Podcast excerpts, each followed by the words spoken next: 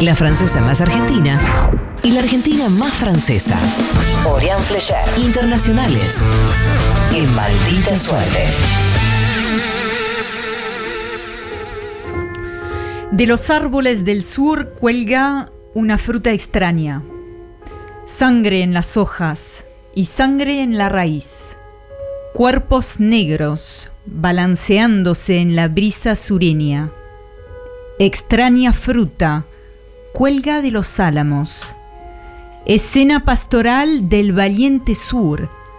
Los ojos saltones y la boca retorcida.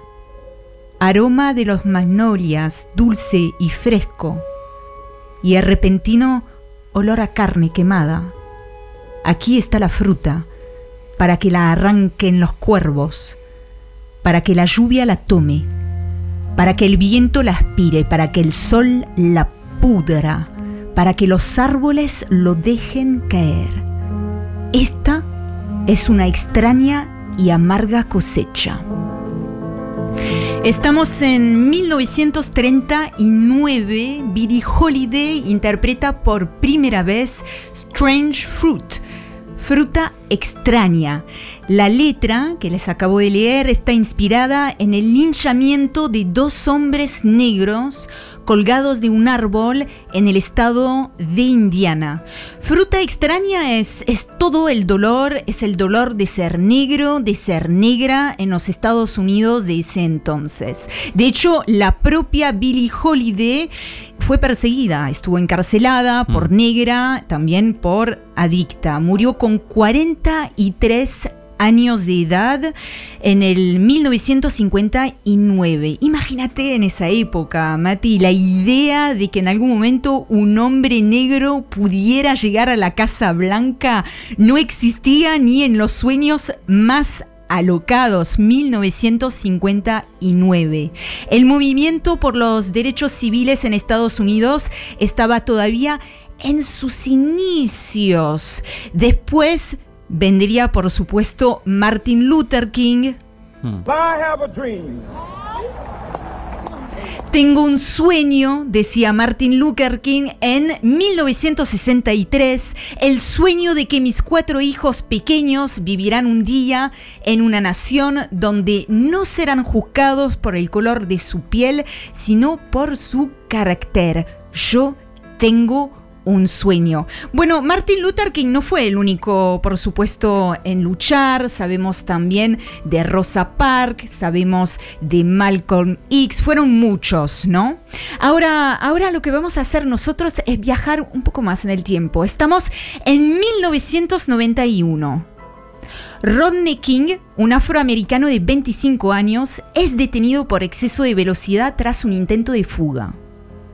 ¿Y sabes que Rodney recibe una brutal paliza a manos de cuatro agentes de la policía de Los Ángeles, absueltos al año siguiente. La decisión de justicia desata disturbios, casi una semana de furia, más de 50 muertos y más de 2.000 heridos. Otro salto en el tiempo. Estamos ahora en 2012. Trayvon Martin, un afroamericano de 17 años es abatido sin razón alguna, 17 años, en la ciudad de Sanford, en el estado de Florida. Es abatido por un vigilante blanco, absuelto al año siguiente.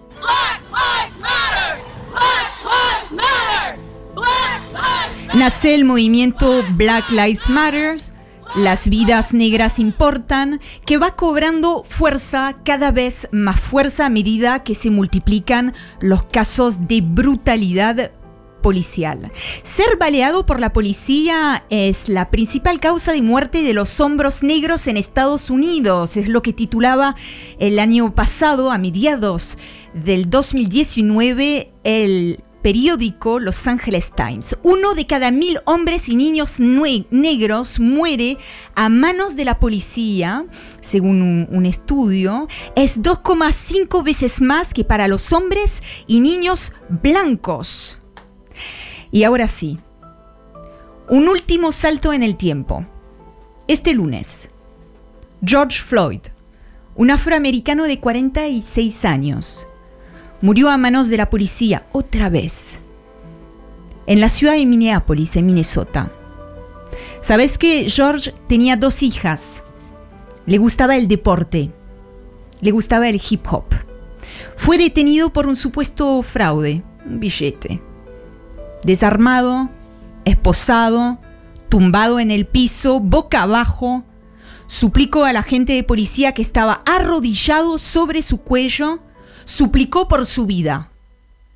Por favor, por favor, por favor, no puedo respirar. Me duele el estómago, me duele todo. Por favor, por favor, no puedo respirar.